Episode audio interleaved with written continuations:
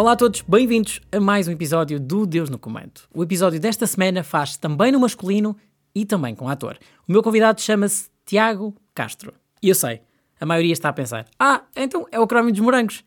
É, mas é muito mais do que isso. E esse foi o meu grande objetivo. Quando comecei a preparar esta, esta entrevista, comecei a perceber que não era possível falar do Tiago Castro sem falar do Crómio mas eu não queria repetir o assunto. Acredito que o Tiago esteja farto, uh, no bom sentido, de falar desta personagem. Então queria uma coisa diferente, mas não é possível. É impossível falar de Tiago Castro sem falar do Crómio. No entanto, a conversa que vos proponho ouvir agora tem esse principal objetivo: descobrir mais do Tiago, muito para lá da personagem icónica dos Morangos com Açúcar. Se vamos falar dela, vamos, mas há tanto, mas tanto para descobrir acerca do Tiago. E é esse o convite que eu faço agora. Fiquem desse lado e conheçam mais e melhor o grande Tiago Castro. Alô? Olá. Alô, tudo bem, André? Olha, já estou a tratar por tudo, desculpa, ia-te perguntar se Fazes muito bem, eu já, já te ia dizer isso, que eu vi que tu me trataste por você na mensagem. Sim. Estava sim. só à espera que tu me tratasses mais uma vez por você para te dizer. Já estava a trabalhar. Não, por acaso pensei assim, deixa-me perguntar primeiro, mas olha, comecei logo a tratar de. Não, man, não gosto, não gosto. Faz-me automático. sentir mais velho, man. Não, e também é mais fácil, assim falo, falo mais livremente e abertamente contigo. Claro. Olha, Tiago, antes de mais, obrigado por teres aceito o convite para, para participar no, no meu podcast. Obrigado, Ah, eu. E, e aproveito para dizer já uma coisa, que é o seguinte. Sim, Ah, como é que eu costumo fazer isto? Então, só para tu perceberes. Eu costumo, porque é mais fácil, as pessoas que acompanham este podcast também o sabem, ah, eu costumo seguir uma linha cronológica na vida das pessoas. Isto é, falar um bocadinho da vossa infância, depois como é que começou a carreira e seguir tudo isto. Mas eu contigo vou ter que fazer uma coisa diferente. Diz. Isto porquê? E vai ser muito fácil de explicar. Ah, e, e explico-te com uma pergunta, que é, quantas vezes é que tu já tiveste que responder à pergunta, então e o Chromie, como é que foi fazer? Muitas Não, vezes, não é? não, te sei dizer. Muitas vezes, não é? Pronto, eu acredito que sim. Muitas. Acho que em todas as entrevistas eh, acabo por, por falar sobre o crómio, por isso é normal. Exatamente. E, e então, eu vou-te explicar. Eu, quando comecei a preparar esta entrevista, pensei como é que eu entrevisto o Tiago sem falar do Crómio? Porque eu acredito que sejas muito cansado ah, de falar do Crómio. Ou que, ou que sim, mas, mas, mas se quiseres falar, estás à vontade.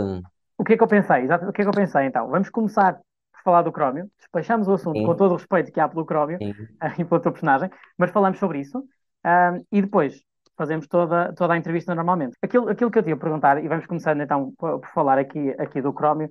Tu sentes que, que o Crómio está para ti como a minha casinha está para os chutes? Isto é, aquela coisa que tens sempre que tocar, tens sempre que falar na tua vida. Ah, sim, olha, pode ser, é um bom exemplo. E, e não, não ficaria nada triste se fosse tal como a minha casinha está para os chutes, porque vendo o repertório todo dos chutes, que é gigante, Uhum. Uh, se eu tivesse um repertório tão grande como os chutes têm a nível musical, eu tivesse a nível uh, de representação, estaria mesmo muito feliz. A verdade é que tenho muito mais coisas que fiz, das quais as pessoas não têm tanto conhecimento, mas algumas uh, têm, algumas foram mais mediáticas, mas sem dúvida que é. É, é, é uma, é uma boa comparação.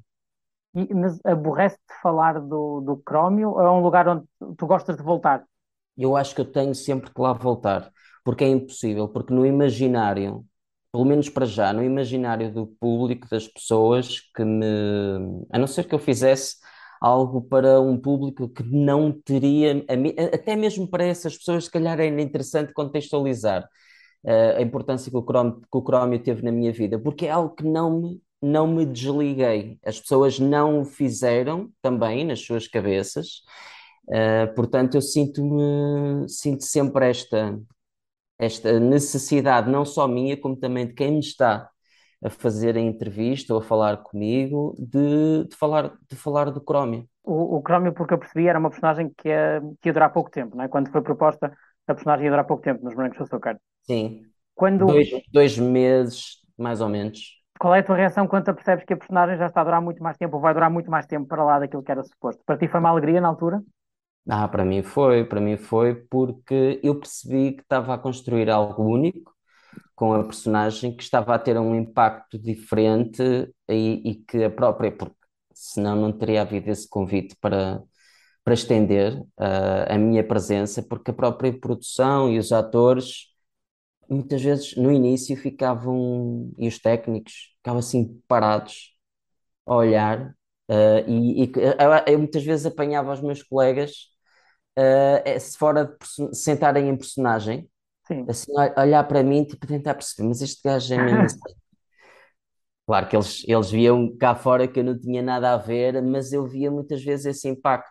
E, e muitos deles uh, faz- fizeram questão de me dizer na altura do quanto eles uh, estavam a gostar de, de ver esta personagem e integrar o- os morangos. Um, então eu fiquei, acabei por ficar uh, muito feliz Uhum. por, por, por, por ter essa, essa notícia, porque estava a ter muito prazer em fazer esta personagem. Não tinha a noção que iria ter este prazer, porque para mim eu estava a, eu estava a acabar de vir do Conservatório de Teatro Uhum. e havia muito preconceito em relação à televisão, ainda mais em relação aos morangos com açúcar. Portanto, eu estava até com um certo receio de perceber como é que iria ser o impacto. Mas depois de perceber que me estava a divertir tanto, uh, fiquei, fiquei muito contente por, por se estender. Onde é que tu ias buscar a inspiração para uma personagem que era, como tu disseste agora, muito diferente de ti? Epá, eu acho que eu devo ter ido buscar, se calhar, timings e, e expressões e se calhar mesmo o próprio estilo dele, a referências de comédia que eu, que eu tenho. Uh, eu, eu era e sou ainda um fã das personagens cómicas do Ben Stiller, Uh, Jim Carrey, tipo, passando, por exemplo, se calhar um bocadinho ali pelo Dumb and Dumber, que é o, o Doidos à Solta, que é uma personagem também que é um totó, não é? Uh, e o Ben Stiller também é muito aquela, é, faz muito daquelas personagens em que ele é a vítima, tipo, tudo lhe acontece. E, e claro que adaptado à realidade da, de- da telenovela, que é um estilo de representação diferente, mas eu acho que eu fui buscar referências aí e talvez mesmo também ah, referências da minha própria vida, sei lá, de, de- de- da minha altura da, de adolescente. Eu tinha 23, 22, 23 anos quando fiz o, o, o Crómio, portanto eu, eu tive que recuar um bocadinho e se calhar também ir buscar essas próprias referências de amigos, de colegas que Uhum. tinham uma forma de estar parecida com o Crómio. Foste recolhendo tudo e foste construindo uma, uma personagem. Sim, Sim. A tua personagem era, era muito, era muito cómica, era muito caricata. E estamos a falar de uma altura em que os Morangos com Açúcar estavam no auge, não é? Estamos a falar da segunda, terceira temporada, que foram as temporadas mais, foi mesmo, mais vistas. foi, foi mesmo a que teve mais audiência. Sim. E ainda por cima, uma altura em que as redes sociais não eram o que são hoje, não é? Hoje em dia. Portanto, eu, eu suponho que o contacto físico, o contacto com as pessoas, ainda tinha mais impacto. Ah, viveste muitas situações caricatas ah, quando as pessoas te, te reconheciam e te conheciam na rua, quando te viam, da personagem. muitas, muitas, muitas, muitas situações. eh, eu, eu acho, eu acho que essa aí era a parte em que eu me sentia menos, menos confortável, Não porque eu, gostavas? eu, eu tinha muito, muito medo, cheguei a, a- a acabar por ter muito medo de estar na rua, porque era sempre imprevisível como é que as pessoas iriam eh, falar comigo. Uhum. tanto poderiam ser muito queridas e, e, e, e- e entrar a, falar comigo com, com respeito e contato, como poderiam perder toda e qualquer noção, eh, serem completamente invasivas, eh, com agressivas, eh, sabes? É quase havia, havia pessoas, sei, havia tudo, havia pessoas, olha, que achavam que um, um, um gajo com 1,58m não devia estar na, na, na televisão, que não merecia estar na televisão. Por causa da E, altura? sim, sim, Bife, que, que, que diziam, tipo, tu estás, tu, tu não, não devias estar lá, pá, para que é que tu estás, não, não mereces estar na televisão. Havia reações de todo o género, todo o género, pessoas que depois se aproveitavam e achavam que estavam a falar com a personagem e que eh, faziam de certa forma bullying, e, e eu, graças a Deus, tenho uma estrutura eh, que me permite defender, que o. Crómio não, não teria. Eu acho que se eu fosse o Crómio, eu provavelmente teria mesmo eh, tido muitas dificuldades depois de ter feito os morangos, porque houve de tudo, de tudo.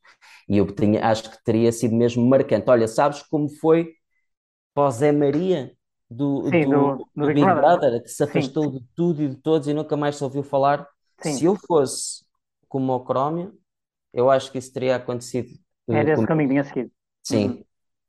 Portanto, quando, quando a tua personagem termina, para ti, de, de certa forma, é um alívio? quando, quando termina o projeto para ti? Eu não digo, eu não digo que seja um alívio, porque já estava cansado, porque eram, eram muitas horas de gravação. Tiveste Uh, ano, ano e meio?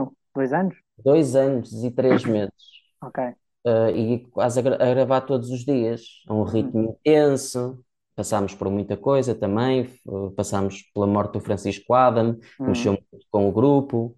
Um, portanto, houve muitas coisas com, as quais nós tivemos que lidar muito novos, apesar de eu já ter alguma maturidade e ser dos mais velhos e já estar na área há algum tempo, uh, nunca se está preparado para esta, para, para a dimensão que aquilo teve e hum, eu não, não digo, não digo que fiquei contente, mas aliviou de certa Uhum. forma um bocado.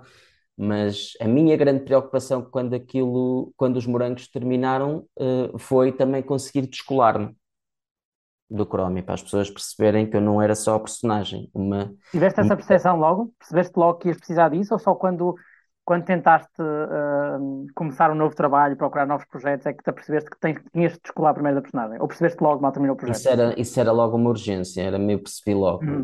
Eu tinha, tinha que fazer isto e eu, eu até, eu na altura tive um projeto musical, quando acabaram os Morangos, eu, eu tinha uma banda, eh, juntamente com o Diogo Valsacina Eu acho que o, lembro qualquer coisa, sim. pronto, e eu fui convidado pela Vidisco para lançar o álbum em nome próprio, portanto a banda chamava-se Tiago, Uh, porque eles, viram-me num concerto com os Desert a cantar e acharam que eu cantava bem e que podia ser uma aposta, e eu aproveitei logo porque não tinha nada a ver com, com o Crómio e queria descolar-me. Ah, pronto, e, e ajudou de alguma forma, mas mesmo assim foi na altura.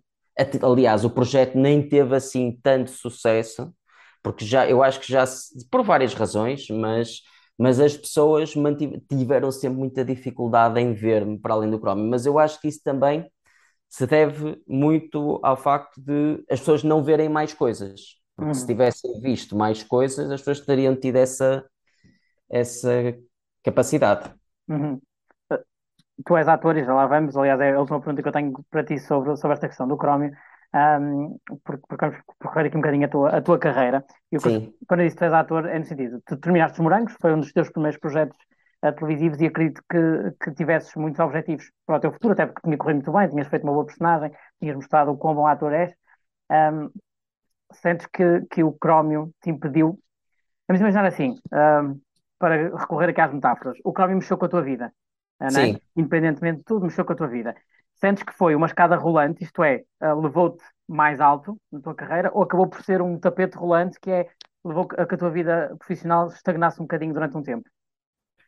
Uh, foi as duas coisas, mas Hum, porque eu, eu muitas vezes, porque deu-me realmente aquele mediatismo, um boom gigante, e as pessoas uhum, ficaram, acho que o país todo ficou, uh, ou quase o país todo. Eu era impossível eu estar em qualquer sítio e, e não, ninguém me, e não haver uma pessoa que me reconhecesse, mas fiquei, fui, fiquei a ser uma pessoa mediática para o, pa- para o país todo.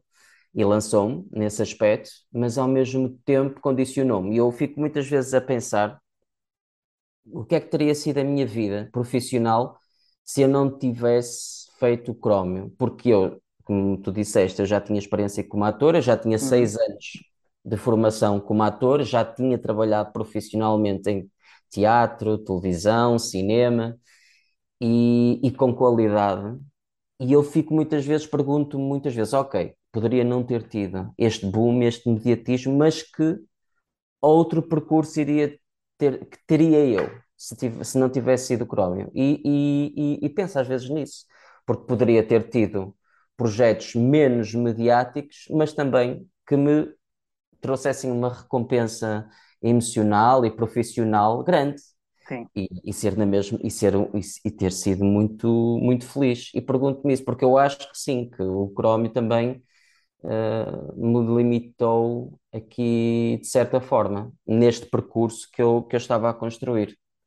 Já te conseguiste largar totalmente? Do Crómio, não, porque isso não depende, isso não depende de mim, isso depende de vários fatores. Isso ainda no outro dia eu fui, eu estava a ser eh, entrevistado para um programa e ah, a apresentadora disse-me: Eu não, não te consigo ver a fazer mais nada que não seja o Crómio. E eu disse: Isso é a pior coisa que tu me podes dizer, porque eu sou É. ator. E se se fosse graças a ti, eu nunca mais trabalhava na vida. Portanto, isto não depende, não, não, não depende só de mim. Depende de uma, de uma série de fatores. E como eu percebi que, que era impossível desligar-me do, do Chrome, pá, acabei por, acabei por falar dele, não muito, eh, só nestas entrevistas, sim, mas eh, eh, não invoco o Chromio em vão, porque já foi tão gasto.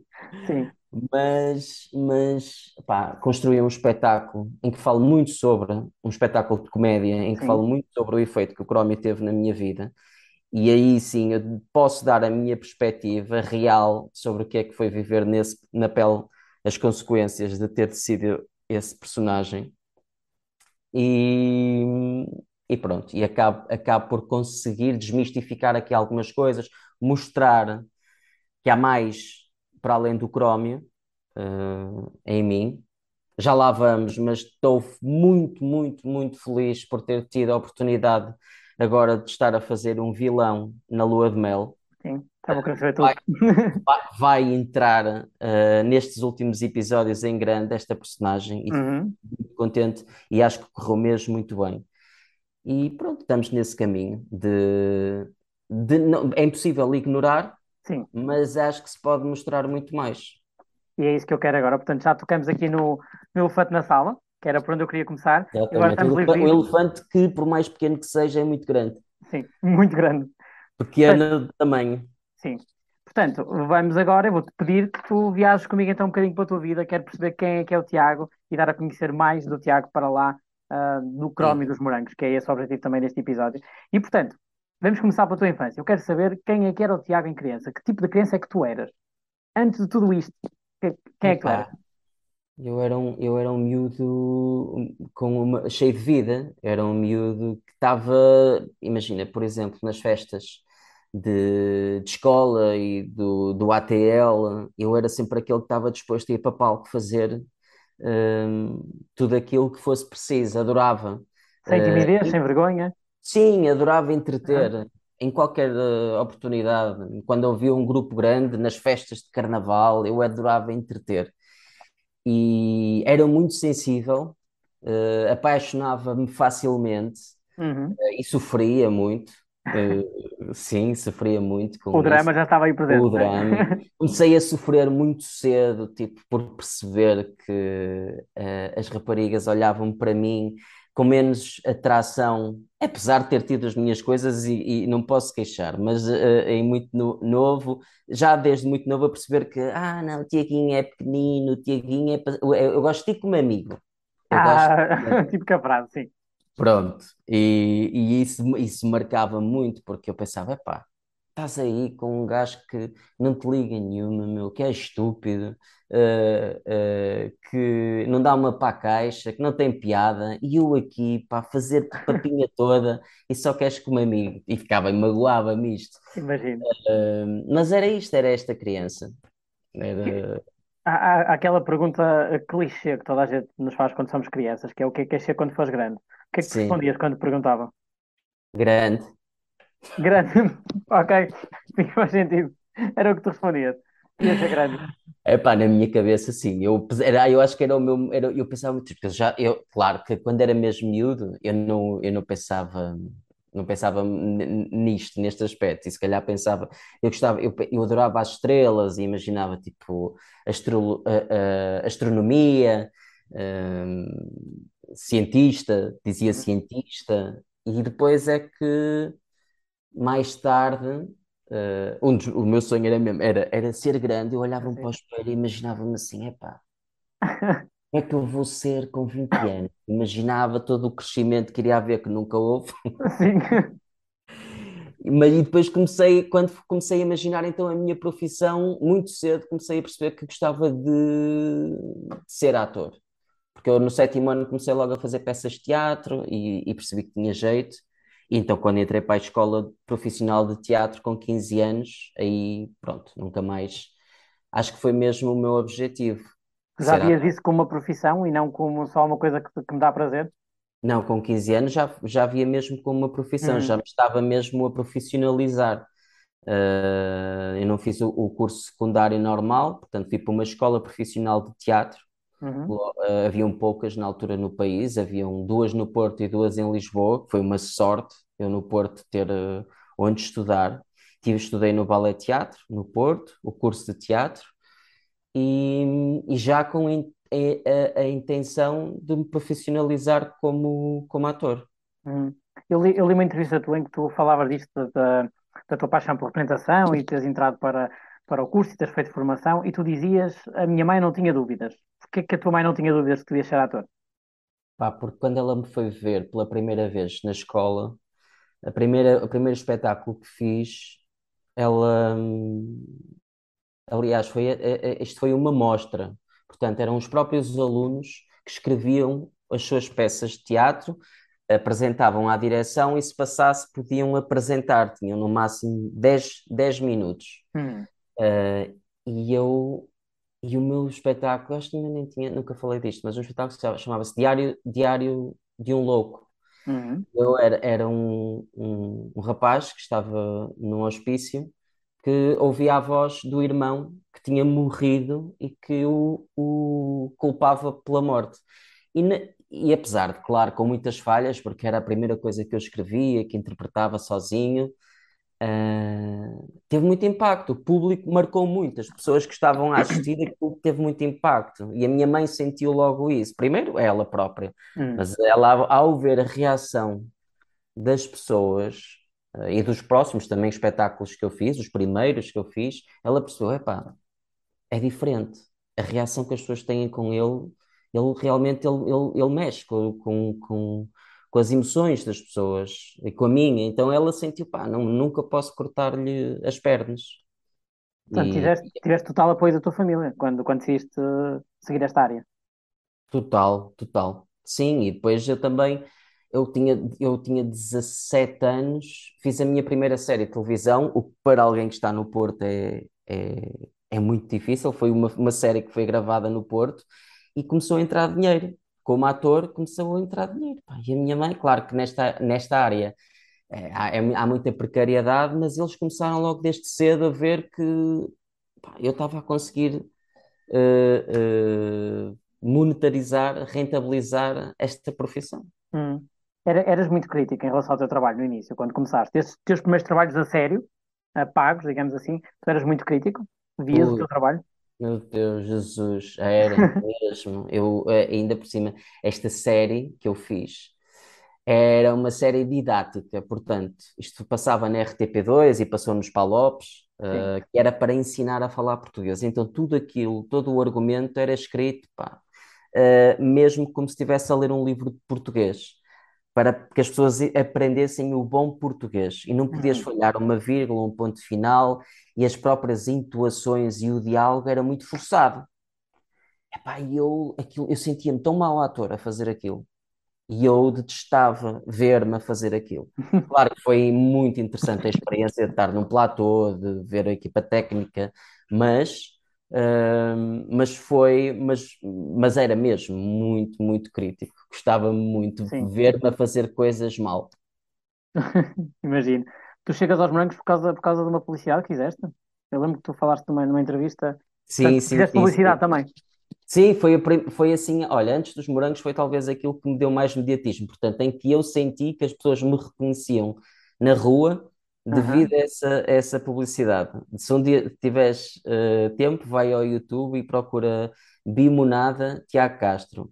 Eu acho que tenho uma ideia, mas sim, mas vou. Pá, porque era, era uma, eram publicidades extraordinárias, muito criativas, uhum. uh, em que eu fiz cinco anúncios durante um ano e, e as pessoas adoravam os anúncios, achavam mesmo piada, porque eu era um personagem que interrompia outros anúncios. Imagina, está a ver um anúncio de um shampoo e era a Rita Pereira, que ainda não, não, ainda não era conhecida, ainda não tinha feito os morangos, está a, a, lavar o cabelo no, no duche e eu abro a porta do duche para fazer publicidade à bebida. Hum. A, a, a, Cláudia Vieira também fazia outro. Foi muito interessante estas, estas, estas também pessoas que eu conheci neste, nestes anúncios. A Cláudia Vieira também não era conhecida, a fazer um, um anúncio de um iogurte a deliciar-se e eu interrompia para falar do, da bebida. E aquilo tinha muita, tinha muita graça. E passou nos, passava nos aviões. Imagina que amigos meus estavam na praia a dizer: Tiago, teu avião está a passar aqui na praia, mas estás tu assim com a vida. Uh, e, e, foi, e como teve esse impacto, uh, uh, penso que o, o, coordenador de projeto da altura, dos Morangos, achou que, olha, pá, vamos chamá-lo para, para ver como é que fica. Nesta... Sim, e foi, acho que foi a partir daí. E portanto, há toda a experiência Brancos com Açúcar. Quando termina, tu ainda fazes alguns projetos. Ainda fizeste pelo menos a novela Fascínios, não é? Sim. como se lembrar. Ainda fizeste essa novela? Exatamente, fiz a novela Fascínios, também para a TVI e, e foi aí que depois eu emigrei para os Estados Unidos. Quando acabou a novela, tive também o projeto musical e uhum. quando acabou, quando acabou a novela, emigrei. Eu estive fora, tive fora seis anos. Vais para os Estados Unidos e vais para os Estados Unidos porque, porque precisavas, porque sentiste que precisavas e querias, ou porque te faltou trabalho aqui e tu sentiste que era um escape? Uh, eu senti muita necessidade de, de me desligar do Chromium. E eu percebi que havia, eu, eu achava na altura que depois de ter acabado de fazer os morangos, felizmente fiz a Fascínios, ainda não foi logo a seguir, tipo, demorou algum tempo.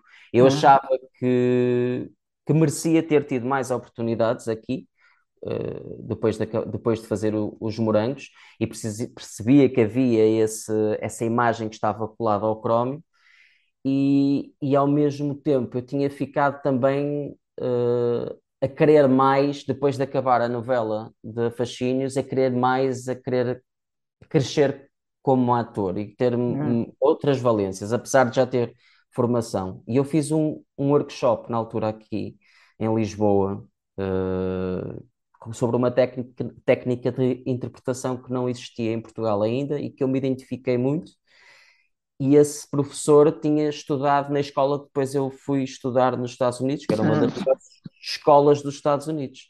E pronto, e foi também essa uma das razões, que era pá, uh, não descolar-me do Chrome, ir para outro mercado, uh, sonhar com outras possibilidades, uh, criar outras possibilidades num país com muito mercado, mas também muito difícil, e acima de tudo também estudar, e foi, foi o que eu fiz.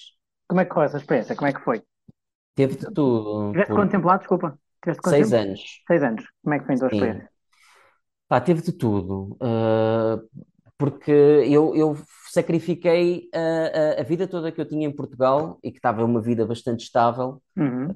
a, a, todos os níveis. Sacrifiquei tudo aquilo que eu tinha para ir para um, um, um mundo que me era uh, uh, completamente desconhecido. Mesmo, e a minha vida toda mudou, todos os meus hábitos mudaram. Eu fui para um sítio, fui para um quarto que ficava numa zona, numa zona que foi há uns anos atrás, antes tinha sido, era a cidade mais perigosa dos Estados Unidos.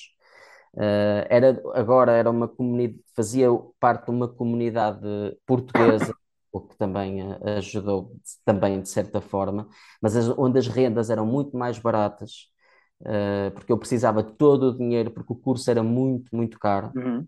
Uh, e eu não, não jantava fora, não comprava roupa, toda, toda os meus esforços iam para a escola, então precisava para o uhum. curso e mudei a minha vida uh, radicalmente. Comecei a trabalhar também como empregado de mesa, aliás, como busboy, que era o gajo que limpava os pratos e arrumava os pratos. A minha vida mudou radicalmente. E uh, na altura tinha uma. Eu fui para lá com a, a minha namorada na altura.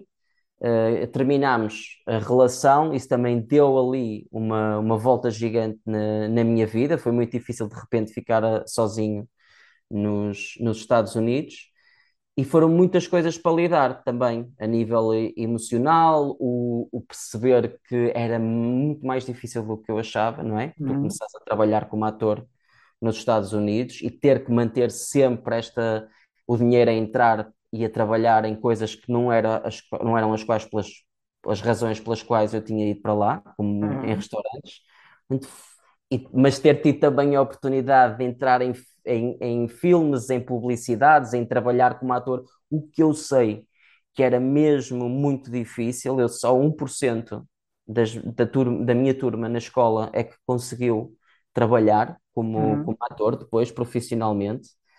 Uh, portanto, teve, foi um, um, uma montanha russa. Teve, teve tudo, coisas muito boas, a escola foi incrível, mesmo aprendi uh, técnicas e, e, e, tive como professores incríveis, mas também emocionalmente foi muito desgastante, a cultura é muito diferente da portuguesa, é. eu não me identifico nada com a cultura americana. Uh, adorava, eu sentia, os americanos, eu dizia, os americanos são muito mais verdadeiros em palco uh, ou em cena do que na vida real. Na vida real têm muitas máscaras, isso parece que só quando estão em palco ou em cena. É são é... eles. Sim, são eles ou são verdadeiros, têm, uhum. não têm, permitem-se ser, existir. E, e é uma, é, é, é, tem a ver com a cultura deles. E isso, pronto, marcou-me também. Sim, muito diferente. Há um bocadinho dizias-me que quando foste para os Estados Unidos, ou quando tiveste vontade de ir para os Estados Unidos, é porque estavas à procura de mais, porque sentiste vontade de mais. Uh, encontraste esse mais nos Estados Unidos? Feito o balanço, encontraste aquilo que esperavas? Não, não, eu ia, porque eu, eu na minha cabeça, eu, na minha cabeça, havia uma, coisa. havia uma escada que estava a ser construída, que vinha Uhum. desde os tempos do início do ballet teatro, em que uma coisa atraía, atraía a outra, a outra, a outra, e a minha carreira ia crescendo, e tanto que eu não tive muita paciência aqui em Portugal. Eu quis, não, isto tem que, isto tem que andar, tem, tem que andar, não vou ficar aqui à espera que o telefone toque, pá, quero continuar a estudar, a aprender. Então fui para os Estados Unidos e estava à espera que as coisas de repente, pum, pum, pum, pum, pá, começasse a trabalhar como ator, a fazer filmes. E, portanto, não fui, não encontrei lá aquilo que, nesse aspecto, não encontrei aquilo pelo Sim. qual eu tinha ido para os Estados Unidos, pela razão que eu tinha ido para os Estados Unidos. Mas, mas encontrei eh, coisas a nível, a nível de formação, tenho até hoje eh, experiências que, que me mudaram para sempre, não só como, não só de formação, também mesmo de vida, que me mudaram para sempre, não só como ator, mas como pessoa. Todos os sacrifícios que eu tive de fazer, acho que a, a própria depressão que eu vivi lá, que foi, foi que marcou para sempre a minha vida, e eu ter recuperado dessa depressão, a humildade que eu tenho de ter para respeitar sempre uh, os momentos tristes, uh, respeitar o sítio de onde, onde eu estou hoje, ser muito grato mesmo por ter conseguido ultrapassar essas fases difíceis e, e ser, ser grato por ter tido mesmo esse espírito de humildade para viver num, num, em sacrifício durante muitos anos, à procura de um sonho, até que não dava mais. E voltas para Portugal porque não dá mais. É isso? É, volto para Portugal, não dava mais uh, emocionalmente, estranhamente. Uhum. Quando eu volto para Portugal, eu estou a fazer coisas que nunca tinha feito. E é muito estranho isto, porque é claro que isto pode, poderia ter demorado tempo, mas eu, eu tinha feito, na altura, uma publicidade para a Xbox e, e o agente, uh, a, a, empresa que estava a produzir a publicidade era Bicoastal, portanto, eles existiam tanto em Nova York como em Los Angeles. Uhum. E adoraram o meu trabalho. Eu tinha agora um, um, um manager novo, que, com que trabalhava muito no mercado, e esta empresa queria também começar a trabalhar, a trabalhar mais comigo. Estava a fazer contactos com dire diretores de casting que estavam a gostar bastante do meu trabalho, só que tudo isto era muito incerto quanto mais tempo é que iria demorar até eu uh, conseguir viver como ator. Uhum. E emocionalmente era muito difícil, estava a ser mesmo muito difícil todas as mudanças que eu tinha que fazer na minha. Por exemplo, só para te explicar, eu uh, trabalhava como, como empregado de mesa em restaurantes. Eu tive um restaurante em que eu trabalhei um ano, quase cerca de um ano e meio, em que eu tinha uma relação incrível com, com os trabalhadores que lá estavam. Eram meus, eram meus amigos, até hoje tenho a, a gerente que era portuguesa, vem a Portugal e é minha, minha grande amiga, e estes passam a ser, estas passam a ser, passam, estas pessoas passam a ser o teu núcleo Uhum. quando tu estás sozinho num país, percebes?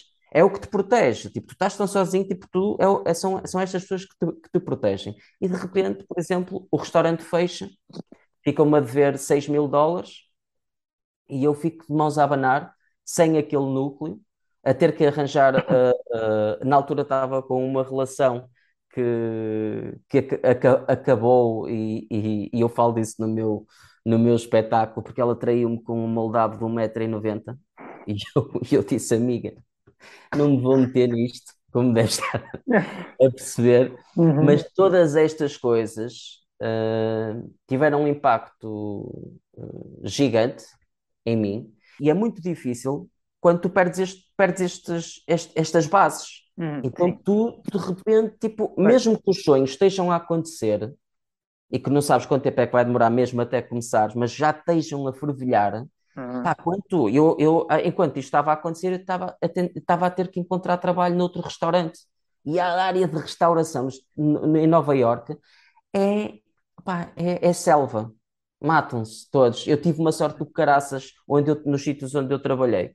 Ou uns que tive duas semanas, três semanas, não, porque não dava para aguentar. E eu não estava mesmo, mesmo disposto a passar por isso outra vez, porque é mesmo desgastante, sabes? Uhum. Tu tens que viver aqu- aquela realidade eh, e não, e não poder ser ator, pronto, do- eh, como eu, como eu gostava. E não, não aguentei mais, tive uma proposta de Portugal para vir fazer uma peça de teatro, aproveitei logo e disse, pá, vou, Ba- basei, sempre a dizer na minha cabeça, mas eu vou, eu, eu vou voltar, porque eu tinha, eu tenho o Green Card, que é o, o, o santo grau dos, dos imigrantes que estão Uhum. em, nos Estados Unidos. E eu não podia estar mais de seis meses fora.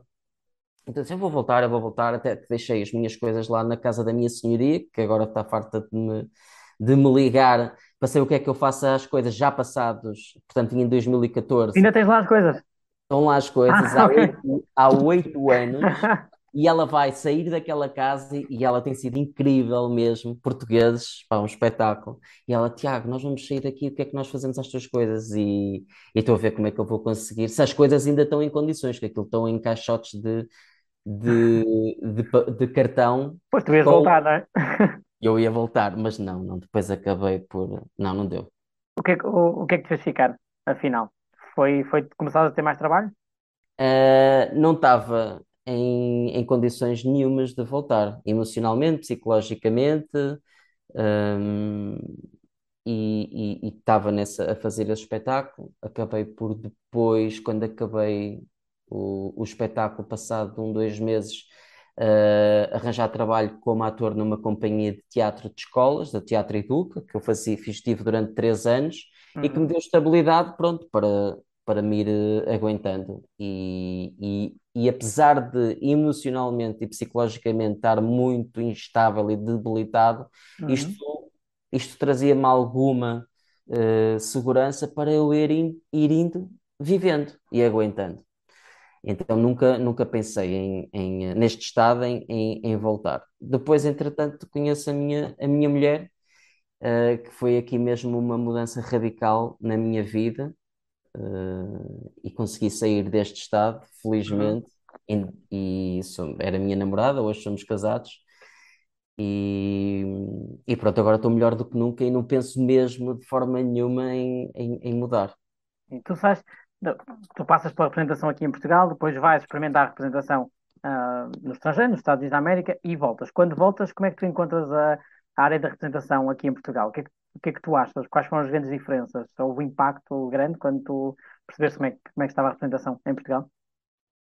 Pá, não me lembro, eu, eu, eu- parecia-me que as coisas não estavam assim tão diferentes de quando eu tinha. Sim, sim. eh, passado alguns anos, sim, comecei a sentir que, que estavam a começar a nascer projetos eh, que me interessavam bastante, Uhum. séries com muita qualidade e com, com as quais eu fiquei com muita vontade de fazer parte e tive assim experiências muito positivas até de séries para, para a RTP, que eu tive al- algumas participações especiais e que, que eu gostei muito, mas, mas eh, só passado alguns anos de eu ter voltado é que comecei a ver assim o que ainda agora se sente, não é? Há, há, há, produtos com muita qualidade a, a sair cá para fora e como por exemplo o Pôr do Sol, uh, Uhum. que- e muitas séries da, da, da RTP, uh, Cuba Libre, tantas que estão, que estão a sair e que têm muita qualidade mesmo. Na Tiago, altura não senti essa diferença. sim, na altura não sentiste. Depois foste percebendo que, Sim, que tem evoluído. Ainda há aqui na tua vida a questão do humor, não é? Uh, estamos a falar do espetáculo stand-up comedy, estamos a falar daqueles vídeos que se tornaram virais, não sei se estavas à espera que se tornassem virais, quando fizeste Não. aquelas brincadeiras. Fizeste, tipo, fizeste-o por descontração, fizeste porque te apeteceu fazer, fizeste porque tinhas esta esperança de que as pessoas vissem e se falasse um bocadinho mais de ti. Uh, Ah, Eu comecei a, eu comecei a criar estes vídeos eh, na pandemia, quando eu uhum. estava quando eu estava fechado em casa, e tivemos que criar aqui, dinamizar as coisas. Para mim, ao contrário, se calhar, do que foi para muitas pessoas, para mim foi um, um- descanso estar em casa e não ter obrigações sociais, porque eu não sou assim, não parece, mas eu gosto de estar no meu, gosto de estar no meu canto. Quando diz obrigações sociais é o quê? É sair? É, é estar com pessoas? É, porque tu acabas por. eh, Eu, eu- tu tens. eh, Eu, eu tenho os meus pais no Porto, a Marin tem eh, os pais Uhum. em Fátima, e nós muitas vezes, pá, porque para não estarmos tanto tempo sem os ver, temos que, que estar com as pessoas, e depois, sem a pandemia, há muitas coisas que se combinam. E eu estava-me a saber, mesmo bem, pá, daqui não saio. Não tem compromisso. não posso, não me deixam, sou obrigado a ficar aqui. Então criou aqui uma veia, eh, foi desper- despertei aqui uma veia criativa eh, como, como criador de conteúdos eh, que não existia. Dava-me o prazer de caraças pegar na câmara e começar a inventar, fazer coisas, gravar vídeos. Sem, isto também muito também inspirado pela, pela minha mulher que, que dizia, pá, pensa menos, tenta ser menos perfeccionista. Tu, se for reparares, há muito poucos atores que criam conteúdos na, Uhum. Uh, não, não, é- não são tanto atores, são mais pronto, humoristas ou, ou então uh, influencers, tipo, tu não vês assim tanto atores a fazer. E, pá, eu assim, sim, vou fazer, vou fazer. Também as pessoas acabam por conhecer coisas sobre mim que não, não conheciam, vêm outras valências. Opa, e, e um dos vídeos foi assim feito também nesse, nesse espírito. Foi feito em 20 minutos, a, a Marin estava a dormir, eu peguei nas roupas dela, fiz uma dança com uma, uma, um- uma brincadeira com um vídeo que eu tinha visto de uma bailarina uh, polaca, que era, também era conhecida no mundo da dança, das danças latinas, e aquilo, pá, de repente, começa, começa a ouvir-se passado três semanas. Tipo, na altura teve muitas visualizações para aquilo que era, o- que era o, o meu canal, eu vi, eram milhares, mas depois, passado um bocado, comecei a dizer pim, pim, pim, pim, pim, o meu telemóvel, sempre entra gente, entra gente, a começarem-me a seguir. E eu, caraças, mas isto vem, vem de onde, meu?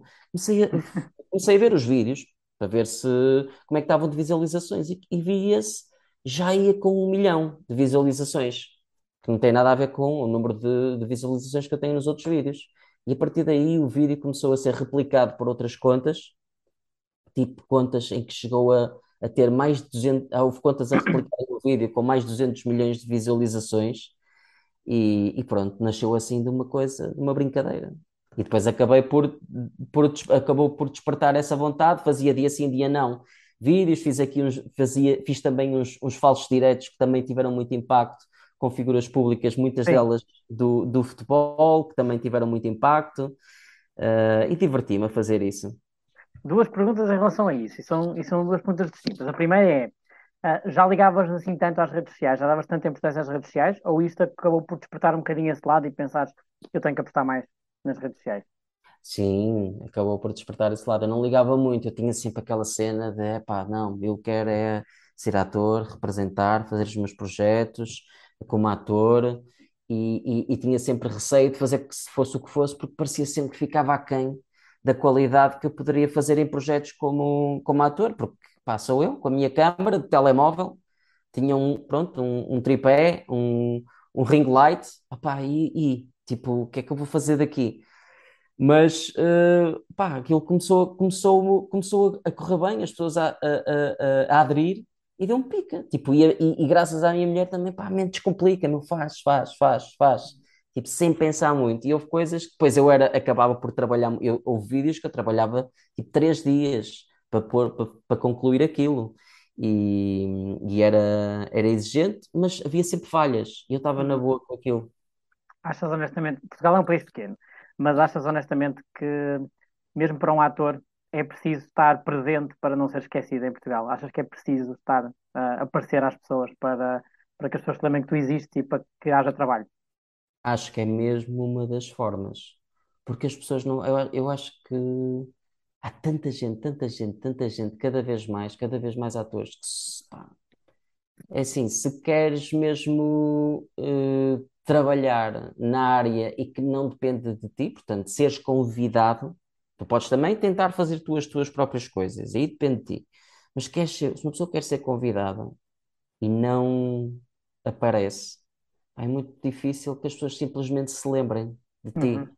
Sim. Podes até ser muito bom, pá, e podes ter todos os talentos do mundo, mas passa- cada vez vão passando mais anos e se não vais aparecendo, ser- sendo lembrado na, na cabeça das pessoas, pá, eu acho, portanto, que é mesmo, é uma- é um- é- eu acho que muito- muitos daqueles que se calhar poderiam estar a trabalhar e que têm talento para isso, se estivessem mais presentes nas redes, se calhar poderiam ter mais oportunidades. Uhum. Eu Outra acho que este, este, este, este projeto da Lua de Mel, em que eu fui Uhum. convidado inesperadamente, eh, veio por causa das redes. Bem, porque tu apareceste e então lembraram-se, o Tiago existe, vamos chamá-lo. Exa- exatamente, eu fui à televisão falar sobre os meus vídeos, das redes, isto foi tudo uma bola. uhum. Comecei a aparecer, eu fiz os vídeos, fui visto por causa dos vídeos, fui à televisão por causa dos, dos vídeos e depois fui convidado por causa de- das redes. Já que me falaste de Lua de Mel, conta-me então como é que, como é que tem sido este projeto, ou como é que foi este projeto, o que já gravaste, não é? Sim, exatamente, já, já gravei e não estava, como eu te disse, não estava mesmo nada à espera de ser convidado para fazer um vilão e acaba por ser mesmo a personagem que venha. eh, nós temos a- uma personagem principal ali na, na novela que é a Verónica, que é vilã, que já vem, Uhum. já vem desde outra novela, de, de, de- A Nazaré? da Nazaré, Uhum. E, e à qual ela nunca teve que se baixar perante ninguém. E eu sou a primeira pessoa que chega e à qual ela tem que tem ali alguém que é mais poderoso. E terem-me dado a mim esse papel surpreendeu-me completamente. Eu acho que mesmo na cabeça de algumas pessoas isto deve ter feito. Porquê? Mas porquê é que, e se tu fores a ver e vires a, a personagem, eu acho que se justifica perfeitamente. E eu, eu adoro, por exemplo, não sei se tu já viste, o, há um filme de máfia que é um dos meus favoritos. Estão a esquecer do nome em português, em inglês chama-se Goodfellas.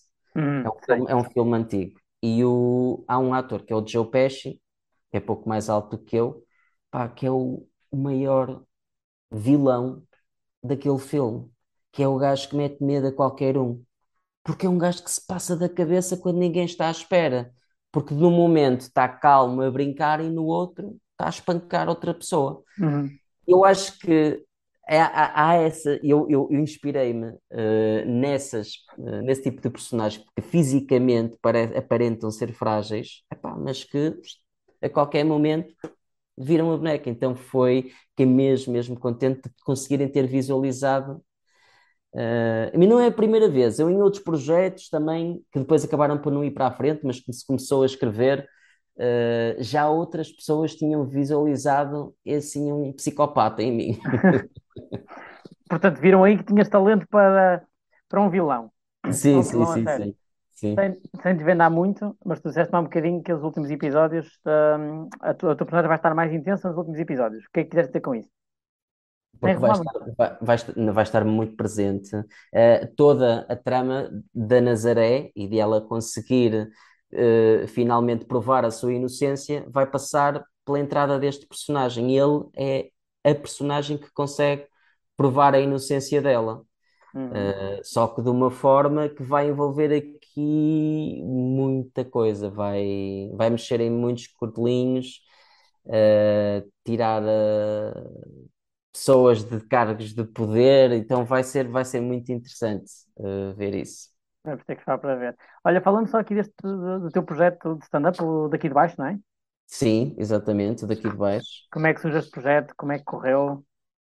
Este projeto surge uh, da necessidade de eu ter, que eu tenho de contar esta história, de contar a história que é o que é que um homem de 1,58m e que está constantemente a ser rotulado uh, uh, e a ser visto como uma personagem que já aconteceu em 2005, 2006, há, há aqui anos, como é que é a vida desta pessoa e o que é que, que como é que é, é um daqui de baixo de quem tem 1,58m, a perspectiva deste homem, e daqui de baixo da, da curva, é quase que parece a curva do Big Brother.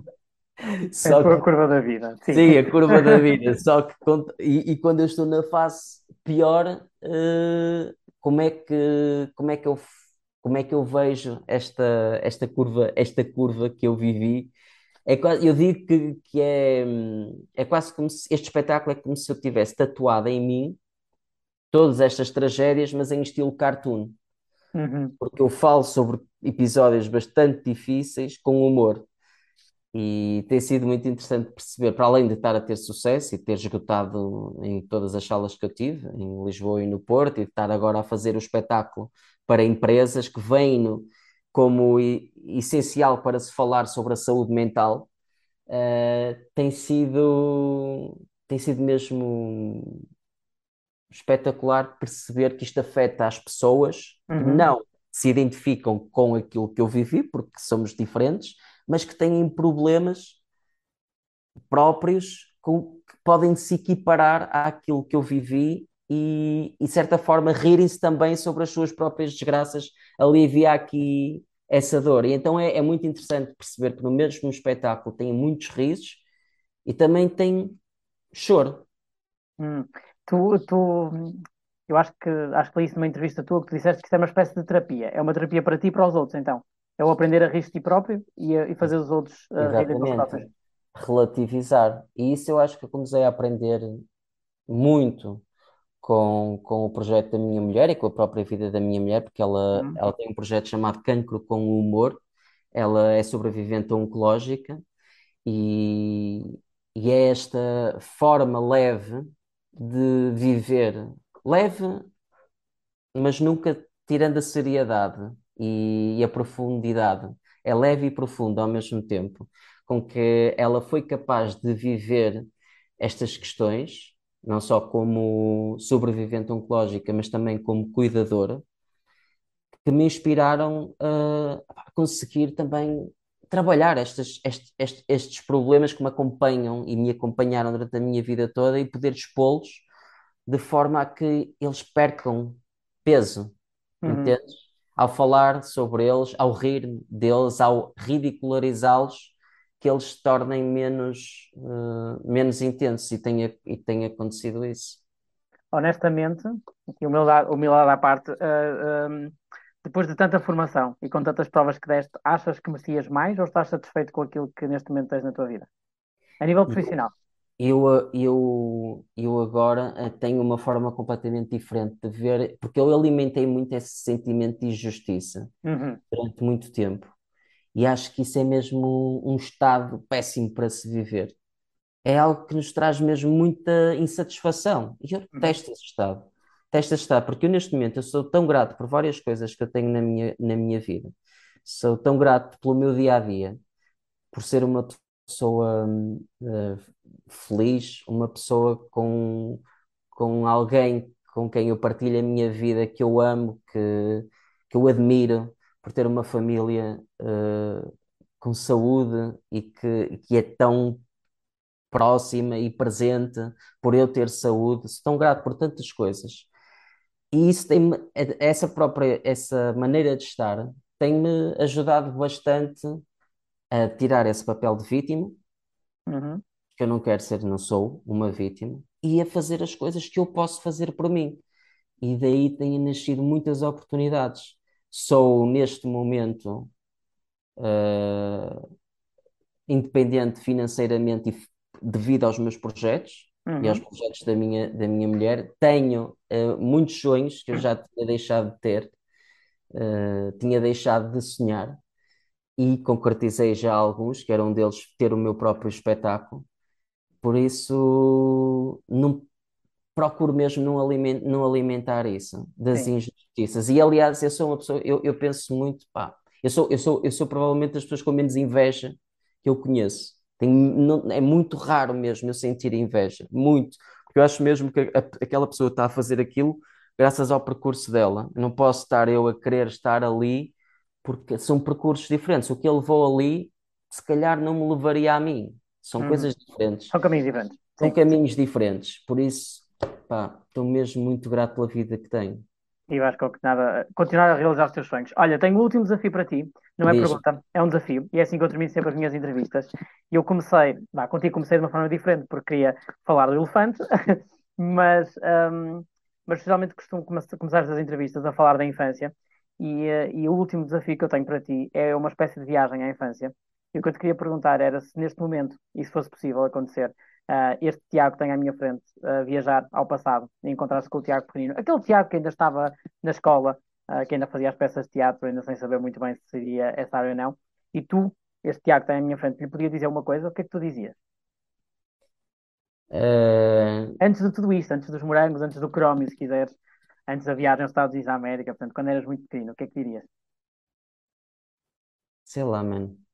Não sei o que é que eu, o que é que eu poderia dizer ah, a, a esse Tiago. Eu acho, eu acho que dizia-lhe mesmo, tipo, pá, gosta de ti, meu. Olha, ama-te, ama-te como tu és, porque tens muita sorte. Dá valor a isso. Eh, acho que seria, que seria aquilo que eu, que eu lhe diria. Já começar a praticar isso. Se o Tiago, imagina, eu estou-me a imaginar eu, miúdo, a ver um, um- Primeiro ia ficar triste e o ver com o mesmo tamanho que eu, que eu tinha na altura. Pois é, que sonhavas ser grande e depois olhavas para ele, ah, tá- estamos igual, afinal. Sim. Mas depois de ver este fenómeno, tipo regresso ao futuro, a ver o, o Marty McFly a chegar ao outro e, e, e, e, isto a acontecer, eu ia mesmo, pá, fogo, se este gajo me diz isto, deixa-me trabalhar. E gostava de já ter começado a trabalhar isso mais cedo, Mais esse cedo. amor próprio.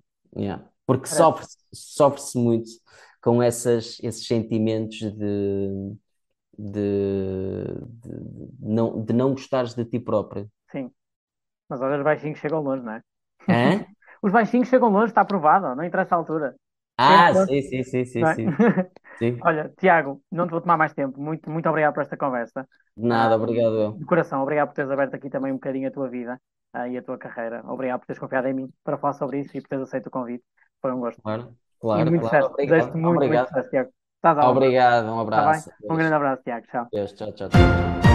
Bem, eu sei que sou suspeito, mas eu diria missão cumprida, não é? Pelo menos eu consegui descobrir muito mais do Tiago para lá da personagem Crómio dos Morangos com Açúcar. E lá estou eu, outra vez a falar do mesmo, não é? Mas é inevitável eh, não falar desta personagem. No entanto, esta conversa permitiu-nos, eh, de certeza, descobrir muito mais para lá desta personagem, muito do Tiago Castro, muito que desconhecíamos.